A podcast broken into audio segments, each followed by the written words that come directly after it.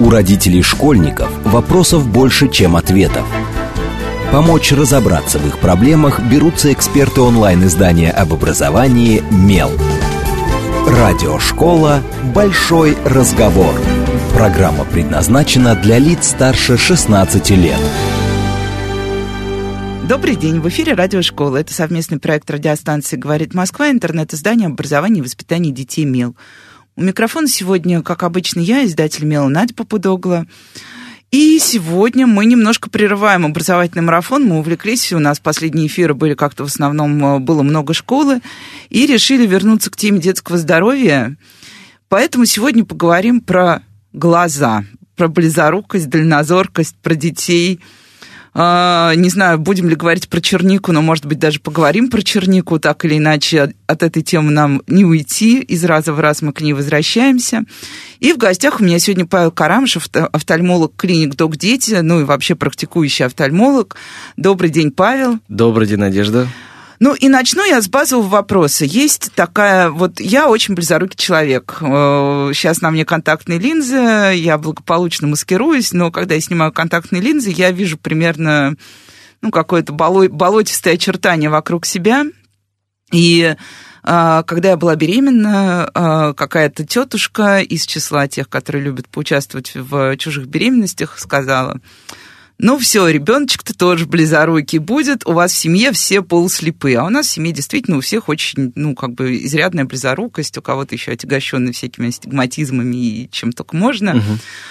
Так вот, действительно ли близорукость, если начнем именно с близорукости, это генетика, какая-то определенная предрасположенность, или на самом деле у людей, у которых прекрасное зрение, великолепное, и во всех там в 15 поколениях назад никто никогда не щурился и не пытался прочитать то, что не может, мог, может появиться ребенок, у которого разовьется близорукость? Ну, во-первых, хотел сказать спасибо, что пригласили, это очень классно. А второй момент, да, вы начали с такой с тяжелой артиллерии, сразу с близорукости. Момент какой, да, смотрите, объясню, чтобы было прям простым языком. Генетически, конечно же, это все обусловлено. Генетика вообще у нас, а, в ней заложена вся информация о нас. Цвет волос, цвет глаз, форма черепа. Глаз – это анатомический орган, у которого тоже есть определенная структура. Да? У нас есть роговица, есть хрусталик и есть сам размер глаза. Так вот, генетически закладывается это соотношение. Какая будет кривизна роговицы, какая будет длина глазного яблока, как оно будет расти. Ну, мы не учитываем факторы риска. И, соответственно, вот это соотношение, оно очень важно. То есть современные стандарты, современные такие международные подходы говорят о том, что мы вот в возрасте минимум двух-трех лет можем сделать замеры, понять кривизну роговицы, понять длину глаза и даже выстроить перспективу, а будет ли ребенок у нас близоруким, какова вероятность, потому что мы можем увидеть какой момент, что у ребенка плоская роговица, да, куда вот контактную линзу в данном случае вы одеваете, да, как куда она апплицируется, и длина глаза. Мы будем понимать, что у ребенка уже удлиненный глаз, а причина практически в 90% случаев близорукости это то, что глазик растет быстрее. То есть вот эта фокусная картиночка, которая должна на сетчатку попасть, она до нее не достает. И поэтому мы говорим, что близорукость – это не болезнь, это состояние органа зрения, при котором просто не совпадает правильное изображение с сетчаткой. Соответственно, да, мы говорим, что если один член семьи, это примерно 50% вероятность, то есть от этого генетического материала, который а, будет передаваться, что глазик там будет длиннее. Двое членов семьи, да, это практически 100%. Ну, то есть законы селекции никто не убирал, то есть, конечно же, а, чем больше родственников прямого поколения, бабушки, дедушки, конечно, мы сразу родителей предупреждаем. И очень высокие риски, даже порой врожденной близорукости, когда ребенок уже рождается с большим глазиком, уже есть минус, и уже в первые полгода подбирается оптическая коррекция, чтобы правильно формировались зрительные функции. Поэтому, да, генетика это действительно обусловлено, но не все. Мы говорим, что обусловлена вот эти анатомия. И мы можем попытаться создать условия, чтобы отсрочить появление близорукости или минимизировать ее. Но как рост наш в целом, остановить мы это, конечно же, не можем. Мы просто можем быть четкими такими, ну, как это модно выражаться, проводить чекапы. Да, чекапы, смотреть, выявлять эти точки, когда мы вот можем встроиться в этот момент. И вот да, я сразу, как только у меня был как отложен куда-то вопрос про раннюю близорукость, потому что, да, очень многие родители, и у нас есть рубрика «Вопрос-ответ» на меле, где пользователи присылают вопросы. Угу. И вот один вопрос был, ну, что ребенку, да, поставили близорукость, а ребенок совсем маленький. Как же так может быть? Он же еще не читал, в гаджеты не смотрел, и ну, речь шла именно о ребенке до года. Uh-huh, uh-huh. И вот вы сказали, что есть уже возможность какой-то коррекции. Вот какая коррекция для самых маленьких? Ну, первый момент, это возвращаясь к изначальному моменту, да, то, что это размер глаза. Почему близорукость? Потому что это заложено генетически вот эти соотношения. Ребенок уже родился с неправильным вот Таким этим глазом. фокусом. Ну да, то есть мы простой пример, не зря же проводит аналогию с фотокамерой. Тоже потому что неправильно подобранный объектив, не настроена, да, картинка не попадает на пленку, там, на матрицу и так далее. Здесь то же самое. Способы коррекции а, это, конечно же, в таком возрасте а, или специализированные детские, да, очки для малышей, да, действительно, материалы, все. А второй момент, это, конечно же, контактные линзы. Контактные линзы, они, ну, я, наверное, может быть, предвосхитил определенный вопрос в этом направлении, но то, что контактная коррекция, она абсолютно безопасна. То есть подбор даже детям, в таком возрасте. Даже в таком. То есть я занимаюсь подбором, да, у меня есть новорожденные по показаниям, которым приходится подбирать. То есть там просто линзы сложные, они идут на заказ, то есть mm-hmm. индивидуальные. Ну и там, конечно же, э, колоссальные усилия идут со стороны родителей. Это терпение, это доверие доктору, ну и, конечно же, усилия, что это надо понимать. Для чего мы делаем? Мы родителям объясняем цель что мы не такие злые доктора, чтобы что-то там глаз тыкать ребенку. Нет, мы объясняем, что это качество жизни, это правильно сформированные зрительные функции. Да, это ребенок, который будет полноценно, качественно видеть все как нужно. Потому что если мы не успеем, у нас мозг в первые три года очень быстро формируется, очень. То есть это называют в кругах научных сенситивный период, когда ребенок, ну уж простите за такую аналогию, как бы рождается таким немножко немощным, да, то есть ничего не умеет, смотрит в никуда, и первые три года он начинает ходить, начинает разговаривать, начинает все, выполнять в принципе все основные функции, да, взрослого человека, а в дальнейшем они совершенствуются. Поэтому мы на перспективу, или если это прям высокие степени у меня была девочка, да, я наблюдаю ее, минус 13 у нее врожденная, да, то есть там, конечно Ого. же, только контактная линза, то есть очковая линза даже с утончением, но это будет косметически первое, второй момент просто-напросто это ребенок, она будет расти, и эти очки полетят в стену первым же маршрутом. Конечно. Поэтому здесь мы обучаем, мы объясняем, да, и подбор линз. Сложно, но это возможно. Материалы сейчас позволяют это делать. То есть это мифы вот эти, которые были, они уже давным-давно не имеют ничего общего с реальностью. Ну, мне кажется, вообще, да, страх контактных линз уже вот это то, что мы точно прошли, потому что, ну, я наблюдаю за детьми, масса детей вокруг и в младшем возрасте уже носят контактные uh-huh. линзы, и никто uh-huh. больше не рассказывает, что все, глаз потом будет весь порезан. Хотя я помню, да, мне надели первые контактные линзы в не знаю, лет в 10 это был момент, когда они только появились в Москве, и тогда это были жесткие контактные линзы. Угу. Вот это было прям очень сильно дискомфортно. И я рада тому, что мы пришли в точку, где все стало проще, комфортнее, и не надо больше кипятить в баночках что-то это на да, плите, это, это да. было неприятно. И главное, мне кажется, я не очень хорошо это делала, потому что у меня очень часто воспалялись глаза. Но откачусь на другую историю, дальнозоркость. Вот дальнозоркость, мне кажется, встречается как-то, ну вот если умозрительно, очень по-бытовому, у детей как будто бы реже. Это правда или нет? Угу. И с дальнозоркостью та же система, то есть как бы если вот у родителей дальнозоркость, то то же самое угу. будет такой же процесс. Да, вопрос хороший, нужно объяснить самое основное, что у нас в природе в принципе ноль понятие, да, преломления, вот ноль идеально, что вот картинка прям вот на сетчаточку, вот и никуда дальше, такого не бывает. То есть а, люди или идут в сторону близорукости, или у них есть плюс, да, дальнозоркость. Дальнозоркость это... Или плюс-минус уже потом. Да, это же астигматизм, да, сложное преломление, такое тоже бывает. Вот, момент, что дальнозоркость является вариантом нормальным. То есть мы все в норме, у кого нет никаких врожденных аномалий, рождаемся с дальнозоркостью. Опять же, вернусь вот этим анатомическим соотношением. Глазик маленький при рождении, лицевой череп еще у малыша не развит, не сформирован до конца, и, соответственно, глазик маленький, картинка там, где-то за глазом. И, соответственно, первые три года процесс роста глаза быстрый, и картиночка плавно приближается к сетчатке, и все более ясное зрение. То есть и в идеале а, мы а, хотели бы видеть у ребенка плюс вот эту дальнозоркость. И в норме, вы правы, не то, что это какая-то генетическая, мы хотим наоборот. Особенно, когда, знаете, вот как вы рассказали свою историю, что в семье есть близорукость, мы бы очень были рады, чтобы у ребенка был плюс. Мы говорим, лучше плюс, чем прогрессирующий минус. Это совсем а, более такая правильная история. Так вот, люди, которых, ну, мы часто встречаем, которые говорят, я вижу все прекрасно, никогда в жизни очки носил, вот мы говорим, вы, дальнозоркие, у вас плюс, если мы вам закапаем, посмотрим вас, у вас будет дальнозоркость, но только момент какой – нашему организму привычнее что-то скомпенсировать. И вот хрусталик наш внутри глазика, он помогает вот этот плюс скомпенсировать, и поэтому большая часть людей не используют очки, чувствуют себя прекрасно. Но у них, если посмотреть, мы всегда найдем определенные вот эти а, ну, ошибки преломления, скажем так. И как раз-таки со временем, почему мы одеваем очки? Потому что хрусталик перестает эту проблему помогать компенсировать, и человеку требуется уже инструмент – чтобы сфокусироваться вблизи, чтобы увидеть что-то вблизи. И вот тут самая закралась самая сильная ошибка в, в народе, то, что это дальнозоркость, ее путают с детской. Нет. У детей это вот это анатомическое соотношение, это нормальный процесс развития. Они это компенсируют. А возрастная дальнозоркость, это по большому счету сложности фокусировки, когда просто подбирают, как, ну, простите уж, лупу, да, плюсовую линзу, плюсовую линзу, которая увеличивает изображение, и все, вау, вижу хорошо. Когда естественный процесс уже не работает. Поэтому, да, генетика это тоже заложено, и есть случаи, когда у родителей там плюс 10, у папы плюс 10, вот у меня было вчера буквально ребенок, и у ребенка тоже, да, с нашей значения. Плюс 10 я пытался себе представить. Ну, то есть большие значения, да, но вот опять же, здесь чисто физиологически э, они как бы эти соотношения более, ну, скажем так, ну, неприятные, а, а более для глаза, наверное, является нормальным таким, да, преломлением.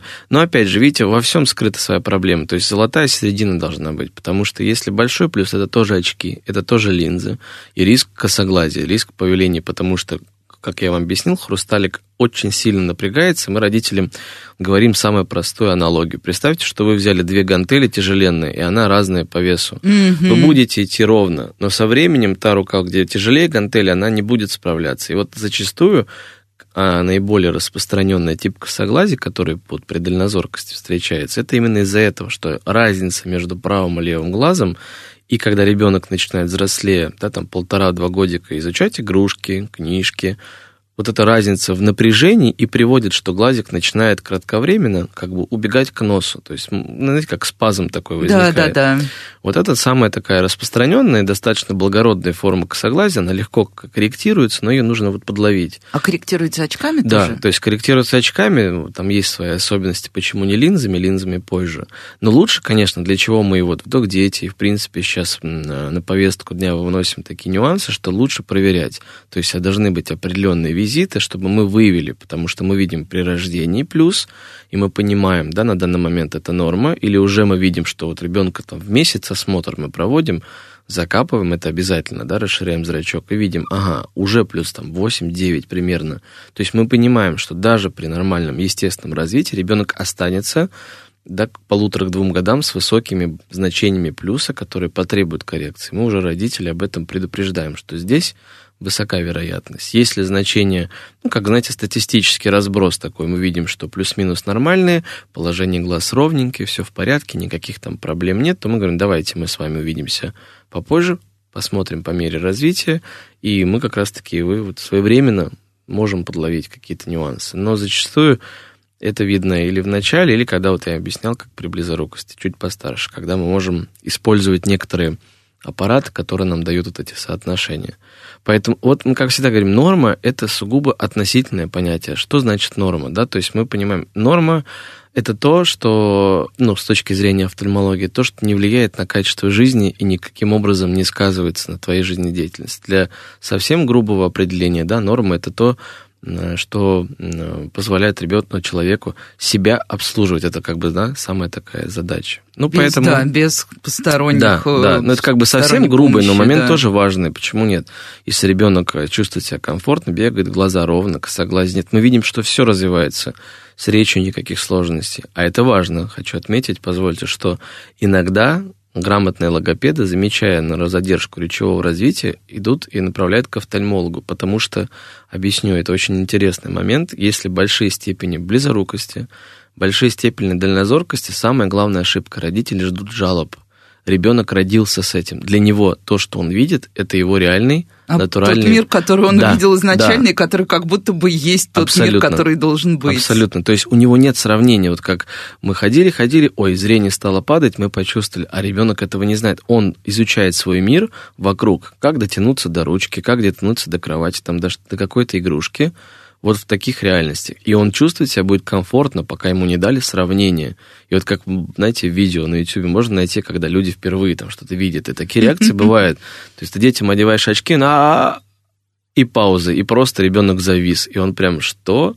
Это что такое вообще? Это как так?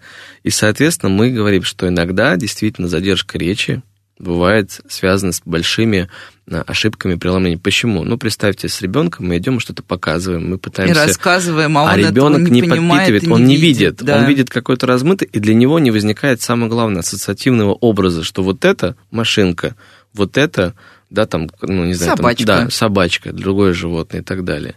И некоторые, да, направляют, и зачастую бывают ситуации, когда мы видим, что, да, есть, ну, прям не совсем выраженные задержки, знаете, когда мы ищем проблемы. Ну, да, естественно, как... А какие-то сложности, какие-то нюансы, или что просто вот э, не обращает внимания, нету фокуса внимания и так далее. И, и зачастую, да, бывает, подбираем очки, потом, знаете, действительно очень быстро, опять же, с теми же самыми тренировками, с логопедами, но скорость развития восстановления определенных функций, да, такое бывает.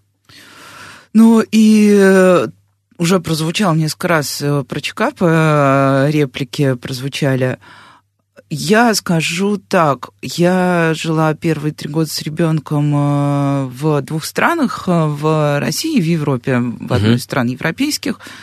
И я немножко удивлялась подходу, ну, потому что в России там педиатр из частной клиники выдала нам лист, на котором было все размечено. Угу. А, в, во Франции, где мы бывали, нам тоже в роддоме выдали как бы карту, там тоже было все размечено, но я скажу честно, а, во-первых, там не вводят ребенка отдельно к специалистам, а тебя обслуживает один врач, как бы в кабинете, это, ну, немножко другая система, просто, просто врач, педиатр. И я бы сказала, что зрению она уделяла меньше всего внимания. То есть, как бы, да, она проверяла истории а, как-то там один раз делала УЗИ черепа, когда было нужно, там смотрела, чтобы ребенок развивался по возрасту, больше всего была сфокусирована на том, чтобы я не, не уклонялась от прививок, хотя я даже не пыталась. Ну вот, не дай бог, было опоздать на прививку, но внимание к зрению было прям минимальное. И эта общая картина там ну, как бы вот этих детских осмотров. Когда мы первый раз попали на чекап в российскую клинику, нас прогнали прям вот все, все, все, все, все. И сказали, чтобы мы дальше не уклонялись. Вот как часто нужно, на самом деле, с маленьким ребенком ну вот если мы возьмем период от нуля до трех, например, угу. проверять ему зрение, потому что потом, мне кажется, ну более-менее раз в год все как-то приходят к врачу, и врач, видя, что какие-то признаки тебя отправят к офтальмологу, а вот именно с нуля до трех. Да, хороший вопрос, потому что мы об этом тоже зачастую говорим, и здесь важно понимать, что, конечно, отдельно офтальмологи как бы не выстраивают какую-то свою схему. Мы, конечно, стараемся быть... То есть у вас нет вот такого а, месяц, два, три, пять? Да, нет, нет, абсолютно. Mm-hmm. То есть зачастую у нас, э, ну, если мы берем в разрезе клиники, да, хотя это, в принципе, знаете, схема рабочая еще с советского времени. То есть визиты а, как мы говорим, в определенной вехе развития, то есть при рождении, да, еще, в принципе, офтальмолог – скажем так, глазки осматривает еще неонатолог, да, момент рождения, когда проводится такой, да, беглый чекап, то есть все ли хорошо, да, то есть когда вот ставят всем известную оценочку, да, да. проводит неонатолог сразу же момент на осмотре, какие-то грубые изменения зачастую выявляют даже там, даже не специалист, даже не узкий профиль, то есть он замечает, например, да, что какое-то кровоизлияние, не дай бог, какие-то изменения, там, конечно, схема одна – если все хорошо, то рекомендован осмотр в месяц. Мы объясняем, почему так рано. Именно, как вот я вам ранее говорил, первое – это исключение врожденных аномалий, да, то есть проблем с сетчатками, тяжелых проблем, катаракта, которые надо оперировать в первые месяцы вообще, чтобы, да, улучшить потом качество жизни. Ну, то есть такие грубые патологии, которые мы вот должны в первый год жизни уже решить. Вот. Э, и, соответственно, вот преломление посмотреть. То есть оценить, в принципе, все хорошо сформировано. Нету препятствий для дальнейшего формирования зрительных функций класс, тогда мы говорим до годика пока-пока. То есть год ребенка смысла трогать нет, потому что ребенок растет, развивается, ну или говорим мы там по мере жалоб, понятное дело. Ну, да. Люди могут тревожность, Если уровень тревожности. Видит, да, да что-то, что его напрягает, лучше всегда Поэтому визит. врачу. А да. так обычно у нас такой визит, то есть месяц, потом в год, потому что в год что мы смотрим? То есть мы всегда объясняем родителям, а как ребенок видит? Мы объясняем, что мы проверяем а, рефлексы. Ответить ребенок нам сможет примерно к трем годам, когда момент будет проверки всем знакомой остроты зрения. А, Б, Ш, Г. Ну, да, картиночки, сейчас используются другие таблицы, но факт остается фактом, что проверка именно вот по таким вот, как мы их называем, это термин оптотип, ну, то есть изображение. Вот, потому что это самая важная задача. Какие бы мы цифры не видели, пока мы не получим обратной связи, мы можем долго гадать, а влияет ли этот плюс на зрение, а влияет ли этот астигматизм на зрение, или для ребенка, для его конкретного случая, это физиологически на данный момент вариант нормы. Если нет жалоб, да, никаких нюансов. Так вот, год, в дальнейшем какой этап? Три как раз-таки, когда ну, проверить. Да. И если там все хорошо, в принципе, мы говорим. То есть, э, ну, тут в европейских странах, да, вот в Франции тоже был опыт в плане пациента приезжали, да, то, что момент, что э, у всех разный возраст начала поступления вот в начальную школу. Да, да, да. И здесь мы говорим, что если люди в России, то да, мы говорим, можно перед школой, потом все класс, обязательно там в 6, лучше лет, чтобы за годик, если вдруг что-то мы могли бы там подкорректировать, как раз-таки выявить риски близорукости, может ли у ребенка быть или нет, или что-то посмотреть. И уже в дальнейшем действительно, или по мере жалоб, или вот раз в год такие, потому что ребенок быстро растет, школа и так далее, и так далее. То есть вот в таком ключе. То есть, резюмируя, это месяц, год, три, и потом перед школой или пять, пять-шесть лет. Вот такой момент. То есть это самые вехи важные. А, а в вот, дальнейшем, да. Вот между этими, да, а, такими рэперными точками, на что нужно обращать внимание? Вот есть базовая щурица, да? Что-то угу. еще, кроме щурицы, есть какие-то то, да, что может заметить да. родитель просто. Да, ну первый момент самый, который мы говорим. То есть дети, они находятся, как э, выражаемся, да, в рефлекторном поле. Что это значит? Ребенок не отдает отчет определенным действиям, задачам. Соответственно, ребенок будет делать так, чтобы ему стало комфортнее. Да, и он находит первый поворот головы, что ребенок смотрит свой любимый мультфильм, поворачивая голову, ага. или находя положение то, которое ему... Он может в игровой быть, но мы родителям говорим, если это постоянство, если каждый раз просмотр мультфильма сопровождается наклоном головы или каким-то положением, то есть это не игра, это уже может быть симптомом того, что что-то ребенку не нравится, и он пытается, например, найти фокус. небольшой тип косоглазия бывает, да, паралитический, когда поворачивает голову так, чтобы картинка не двоилась. Mm-hmm. То есть такой момент. Прищуривание, ну понятно, самое известное, но мы объясняем, всегда важно не один симптом, потому что иначе мы в родителях можем такую тревожность развить, что все, ребенок вышел на солнце, прищурился. Особенно у некоторых, да. Да, ну потому что мы с таким сталкиваемся, а то выйдет на улицу, прищурится и все, значит бежать к офтальмологу. Ну нет, понятно, это нормально. А именно те, которые постоянно при одних и тех же условиях. Ребенок приближает игрушку, да, то есть вы отодвигаете, или он только с этой игрушкой делает, или каждую игрушку он приближает к себе. Ага, опять симптом, звоночек, что ему что-то не нравится он именно любой предмет, даже крупный, пытается рассмотреть. Давайте посмотрим, исключим, э, исключим игра это или реальный факт. В дальнейшем, вот, например, с точки зрения детской офтальмологии, что нас, как меня, как детского офтальмолога, беспокоит, когда дети зажмуривают один глаз. А, да, Родители я так говорят, делала в детстве. Родители, да, говорят, ой, наверное, играет. Но нет, мы говорим о том, что иногда дети таким образом притупляют двоение. Ребенок может смотря мультфильм, например, прикрывать глаз ручкой или зажмуривать, и тогда вот в таком ключе а мы говорим, что вот такие нюансы. Ну или, как ни странно, частые конъюнктивиты, воспаление. Ребенок трет глаза. Почему? Он играет, он смотрит на игрушку, у него, например... А, и он пытается сделать он просто... Он пытается сфокусироваться, и когда он это долго делает, у него устают глазки, ну, в кавычках устают, да, он начинает их чесать, и родители, ой, наверное, ручками занес проблему. Вот. Вот такие моменты, что даже конъюнктивит может являться причиной. Поэтому, говорим, главное – это постоянство. Какой-то жалобы, которые у вас, у ребенка на определенном уровне каждый день, каждый там какой-то элемент игры, вы видите, что это повторяется. Тогда добро пожаловать. То есть, а так, это же дети. Ну, и тут мы уходим на новости, и сразу после этого поговорим как раз про первые очки, и про конъюнктивит mm-hmm. тоже поговорим, и чем от ячменя, например, отличается то, что все говорят ячмень, ячмень, конъюнктивит, никто не понимает, на самом деле, в чем разница. Это да. В общем, с вами Радиошкола, не отключайтесь. У родителей школьников вопросов больше, чем ответов. Помочь разобраться в их проблемах берутся эксперты онлайн-издания об образовании «Мел». Радиошкола «Большой разговор». Добрый день, в эфире снова радиошкола. Это совместный проект радиостанции «Говорит Москва», интернет-издание образования и воспитания детей «Мел». У микрофона по-прежнему я, Надя Попудогла, издатель «Мела». В гостях у меня по-прежнему детский офтальмолог, э, специалист клиники «Док Дети» Павел Карамышев. Добрый день еще раз, Павел. Добрый день, Надежда. Обсуждаем мы сегодня близорукость детскую, дальнозоркость, очки, линзы. В общем, все, что может сопровождать родителя э, во взрослении ребенка и походах в поликлинику на школьные осмотры и так далее, когда тебе звонят из школы и говорят, ой, вам тут надо проверить, скажется, вот эта вот медсестра звонит так и резко. И мы уже поговорили, на самом деле, о самых младших детях в первой половине программы. Если что, вы переслушайте. А сейчас немножечко как раз о ну, нет, это даже не о детях чуть старше, а вообще о том, что сопровождает процедуру, когда ребенку первый раз надевают очки. И тут у меня тоже есть личная история, как, как у близорукого человека, у которого близорукий ребенок, а, когда наконец сказал, что он все-таки да будет близоруким, это произошло вот в третьем классе школы, угу. зрение стало падать. А мы пошли на осмотр, померили зрение, и нам выписали огромный список исследований, которые нужно провести было. Я, если честно, все не запомнила, там были какие-то биометрические исследования, замеры, и я немножко удивилась, потому что в мои времена тебе просто как бы, ну, вот ты надеваешь эти железные очки, дальше стекла, стекла, стекла, рецепт пошел вперед.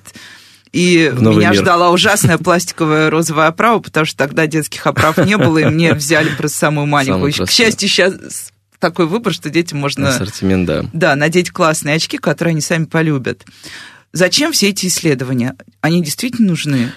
Да, хороший вопрос, а, потому что а, это вот, возвращаясь, как вы сказали слушателям, да, первой половине мы обсуждали момент анатомических вот соотношений, как раз для этого мы делаем. То есть близорукость, еще раз быстро повторюсь, то, что это зачастую удлинение размера глаза. Да, глазик растет быстрее, чем э, сфокусированное изображение попадает на сетчатку. Так вот, вот вы назвали слово биометрически, да, мы оцениваем размер глаза, то есть мы собираем вот эту а, объем данных для того, чтобы, первое, выбрать способ коррекции, и сейчас такой термин есть контроль миопии, контроль близорукости. Слово «лечение», оно не употребляется, потому что... Потому что мы... не болезнь. Да, потому что это состояние, а не болезнь. И как раз-таки близорукость приводит к проблемам, да, каким-то патологическим, то есть именно а, последствиям быстрого прогрессирования, когда этот процесс не контролировали. Так вот, собираются данные, и ребенок, как говорится, берется под контроль, и мы начинаем наблюдать, периодически делать повторение этих замеров, потому что набор данных этот, а, это преломление, да, рефракция оцениваем, мы смотрим до капель, расширяя зрачок. Почему мы это делаем? Чтобы выключить процесс фокусировки и проверить, а как на самом деле видит, не видит, точнее, как на самом деле преломляется да, свет в глазике ребенка. Размер глаза, да, смотрим состояние сетчатки, и это базовый набор, который мы оцениваем в идеале каждые три месяца, если уже есть близорукость. Да, вот мы увидели или видим предвестники, то есть там самые-самые вот начальные стадии, и мы говорим, вот здесь Вопрос времени. Полгода, годик у ребенка будет. Давайте-ка мы будем этот момент вести. И уже предпринимаем меры о выборе методов контроля. Да, с точки зрения доказательной медицины, нас не так их много, которые позволяют нам этот момент корректировать, то есть если есть уже минус, и главное, притормаживать процесс от этого удлинения глазного яблока. И именно поэтому такой набор данных. То есть сами прекрасно понимаете, что чем больше мы получаем значений, тем выше достоверность того исследования, которое мы проводим. И... Ну, то есть это не попытка выдать из родителей лишние деньги, нет, нет, нет, если речь нет. идет о частной клинике, а нет, не государственной. мы всегда объясняем, что почему мы это делаем, и вот э, я, например, как и многие мои коллеги, э, не только в док-дети, а в принципе, да, кто работает, именно момент наглядности, он очень важен, когда мы родителям, я вот с собой всегда вожу, знаете, такой детский планшет, он мне попал в руки, я его прям вырвал из рук, который для рисования. Очень классно, когда ты все показываешь, когда ты рассказываешь, родители это понимают, а когда есть понимание проблемы, у родителей есть четко представить, так, а почему мы делаем вот это? То есть не из серии, как вот сказали в поликлинике, у вас зрение, одевайте очки, а, там, давайте чернику, а, ну, уже, к сожалению, к сожалению, назначения эти есть, но реже, да, там, или еще что-то покапайте, и давайте-ка вот понаблюдаемся там. Часто, к сожалению, слышу фразу родителей, которые на эмоциях приходят, говорят, ну, а что вы хотели? Она и так прогрессирует, ну, ждите, когда становится. Ну, то есть, а когда она становится? А вдруг минус 10 будет? То есть, качество жизни при минус 10... Мой ну, случай. Вот. А главное, мы объясняем, почему мы это делаем. Потому что проблема не в самом минусе. Можно лазерную коррекцию там прооперировать, подобрать линзы даже при больших значениях. Но когда глаз растет, то есть мы говорим, знаете, такая фраза есть у хирургов, она фигурирует, где тонко, там и рвется. То есть момент, что при росте глазного яблока есть структура, а в частности это сетчатка, угу. которая к такому росту не готова. Не готова да, То есть да, так да. быстро клетки да, нер, ну, нервной ткани они не регенерируют. И, соответственно, могут возникнуть самые тяжелые и серьезные последствия такого прогрессирования. Это, ну, не дай бог, конечно, отслойка сетчатки, да, но всякие разрывы, которые человек даже не видит, они вне поля зрения, но они именно такая, знаете, скрытая угроза, которая несет за собой эту близорукость. И именно с этой целью мы пытаемся процесс замедлить. А для того, чтобы замедлить и эффективно понимать, а дает ли нам способ результат, то есть вот мы сделали замер глаза повторили, выбрав там тот или иной метод – и смотрим, ага, ребенок носит, все круто, классно, зрение отлично, но глаз продолжает двигаться в росте. Так, значит, нам нужно здесь или корректировать, или пытаться выяснять, а соблюдались ли рекомендации, да, все ли делалось так, как мы просили.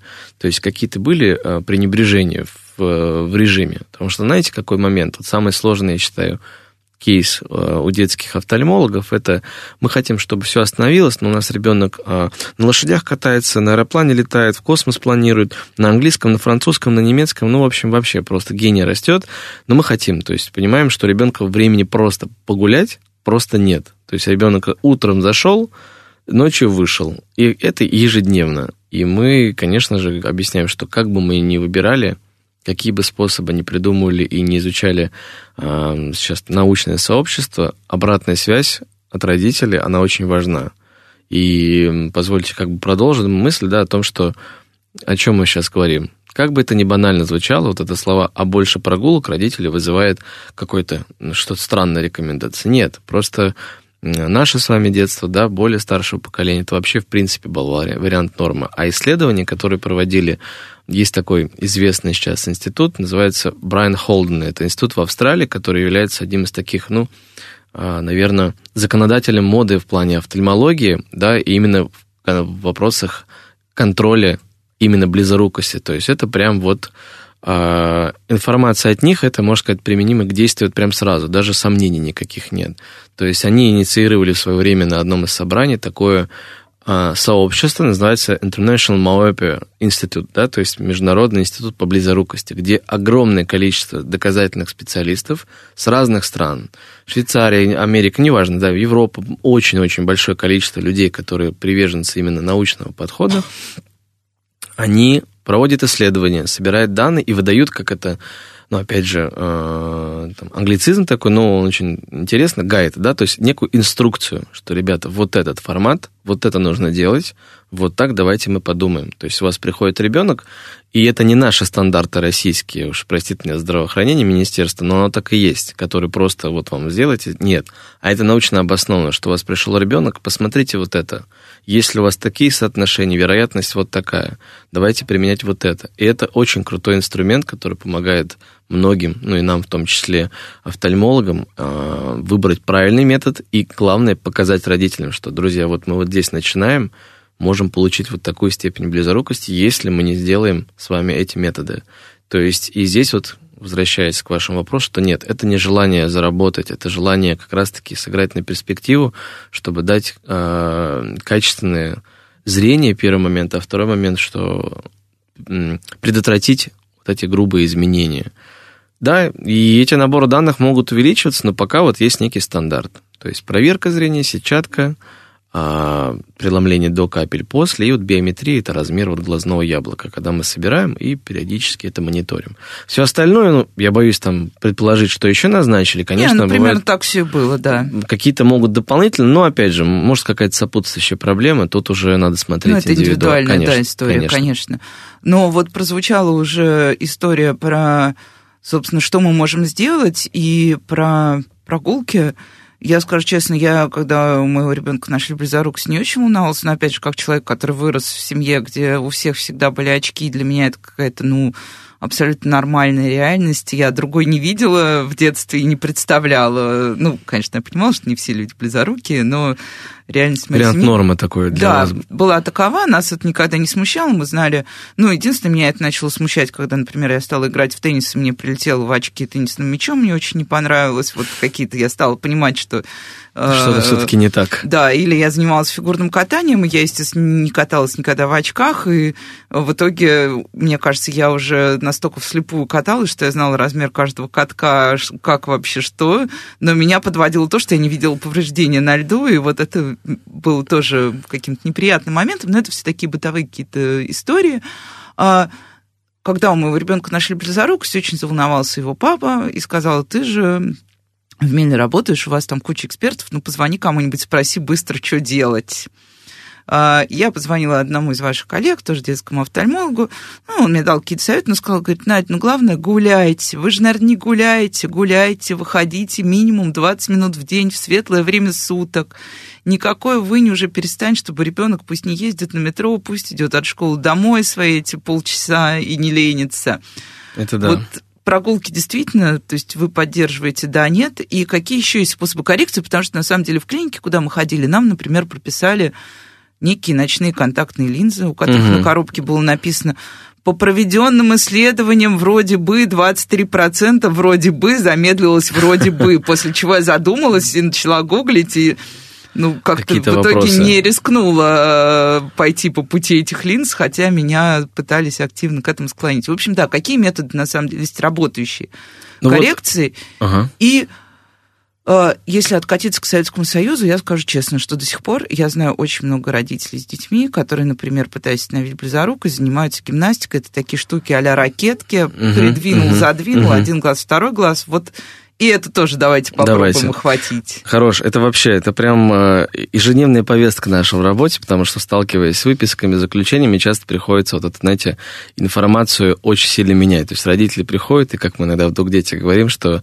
а, у них а, это сбой матрицы происходит, потому что они настроились на одно, а приходит другое. Так вот, начнем с прогулок. Первый момент. Да, действительно, а естественная инсоляция, да, естественное освещение, оно положительно сказывается.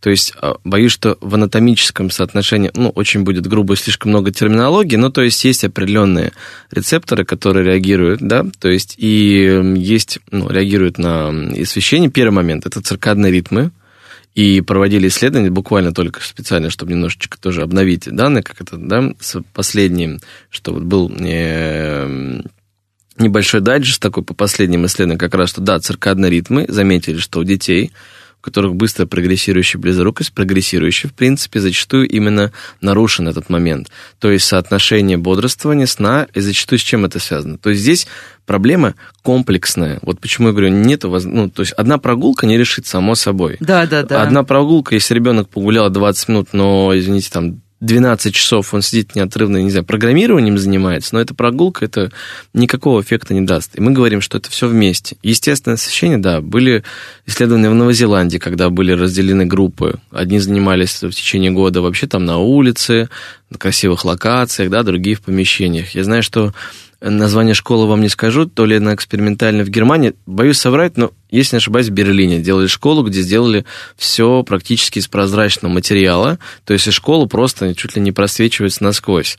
То есть полностью кабинеты, классы, ну... Ну, то есть создавали эффект вот Ну, да, представьте такой стеклянный куб, да, да, то есть постоянно, то есть и там тоже заметили, что дети активнее, дети более живее, дети медл... Э, меньше устают и так далее, и так далее. То есть здесь не только на зрение влияет, но и, в принципе, на психосоматическое состояние ребенка. Ну, извините, мы утром заходим в темноту и выходим в темноту. Солнца да, нет, света ужасно. нет. Ну, к концу февраля ты уже превращаешься Абсолютно. в А если мы с вами, то представьте, как дети на это реагируют, которые впитывают все сильнее. Так вот, да, прогулки. И здесь от и до бесконечности. Чем больше, тем лучше, классно гуляйте.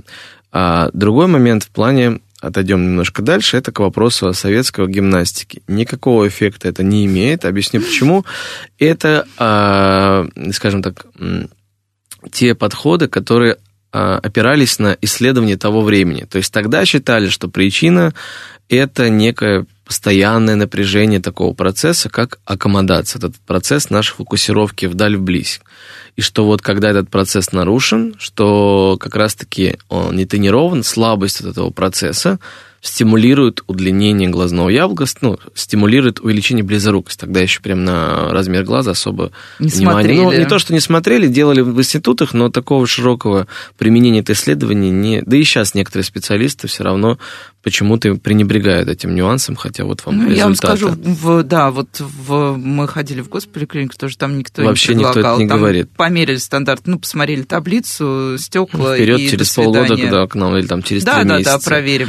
Вот, поэтому эти гимнастики никоим образом влияют. И самое важное, мы родителям объясняем, вот, что у нас глаз, тренировка глаза. У нас внутри глаза всего, а, скажем так, три пучка мышц всего, которые регулируют вот только хрусталик. Эти мышцы по структуре гладкая мускулатура, как в сердце. То есть это нетренируемая Да, это- структура. Ее, ну, то есть если бы у нас глаз тренировался как скелетные мышцы, ну, мы бы ходили с бицепсами на глазах тогда. Потому что каждый день глаз совершает смотрим, тысячи, да. тысячи микродвижений, тысячи просто.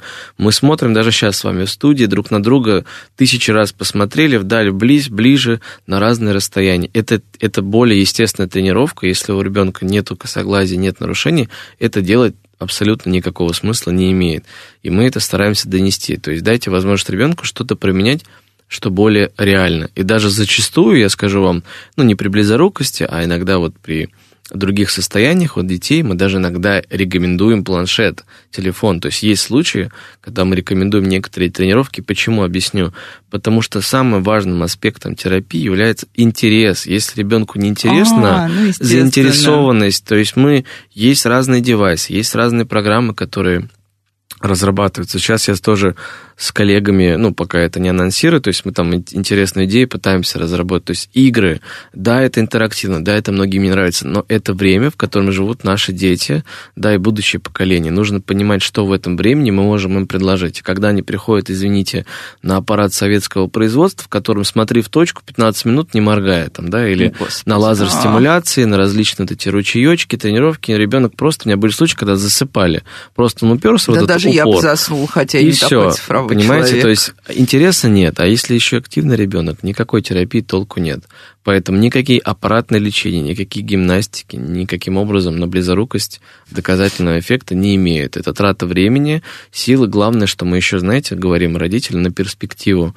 Ребенок возрослеет. Представьте, что какие у ребенка будут воспоминания. И если, не дай бог, ребенка родится тоже ребенок с близорукостью, то представьте, он будет через свой жизненный опыт, говорит, это не помогает, я помню свое детство, меня водили, и толку никакого нет. Вот на такую перспективу иногда люди не задумываются, что мы создаем, вот как а, пытаются... Непреодолимость Да, такую. как многие пытаются создать условия, что... Выученная беспомощность. Да, Вот. как многие пытаются создать э, нормальную культуру похода к врачу, которой у нас в России нет. Что просто сходить, делать этот чекап, пусть это будет модное слово, но все равно проверься, пусть это будет у тебя периодически. Культуры нет. Что касается доказанных эффектов, да, вы назвали способ, это называется ортокератология или ночные линзы в простонародье. Это доказано, действительно а, хороший способ, хороший в точке зрения какой, что качество жизни и эффективность, она на высоком уровне. Вы сказали про процент, да, ну, процент единственно побольше, сейчас вот суммарно все способы, которые есть, их немного, они дают примерно 67 э, 70% эффективность. То есть стопроцентного результата нет, потому что, как мы с вами ранее говорили, очень много факторов.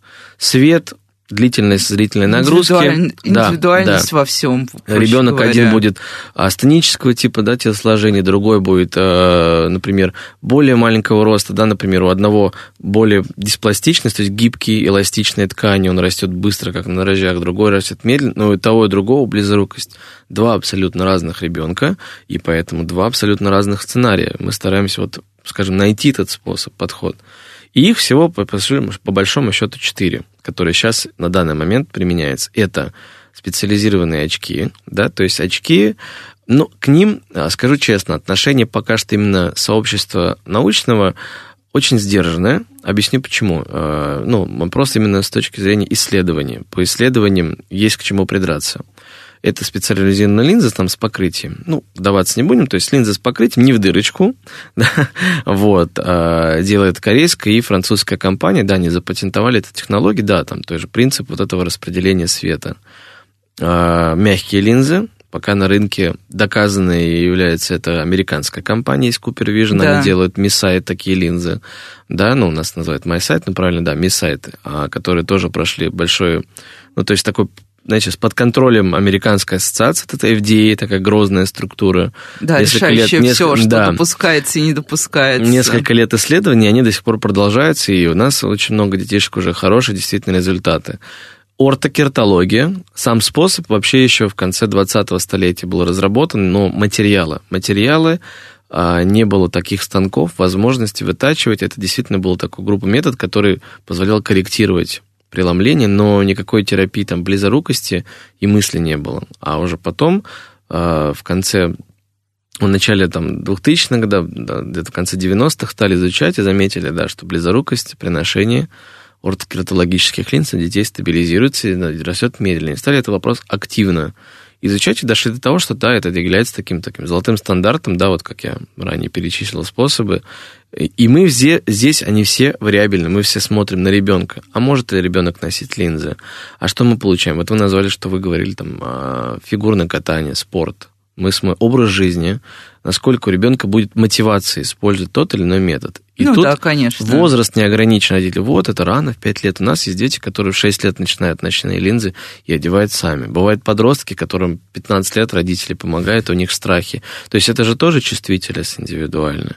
Четвертый метод, почему я его отложил, это использование а, раствора атропина. Атропинизация называется такой да. метод. Но я, я знаю, что вы хотите сказать по поводу там широкого зрачка недели. Нет, используется слабая концентрация. Но почему я его отодвинул и почему он еще реже, чем другие, фигурирует э, на разных приемах, объясню. То, что он юридически в России не внесен э, вот эти федеральные стандарты. И это документ, который регламентирует нашу работу не, где бы я ни был, в частном центре, а, в государственной структуре, а, назначение определенное, да, и все равно, то есть если что-то а, вдруг, как говорится, пойдет не по сценарию, то есть, конечно же, этот документ является решающим. Ну, бюрократию мы тут никуда не берем, к сожалению.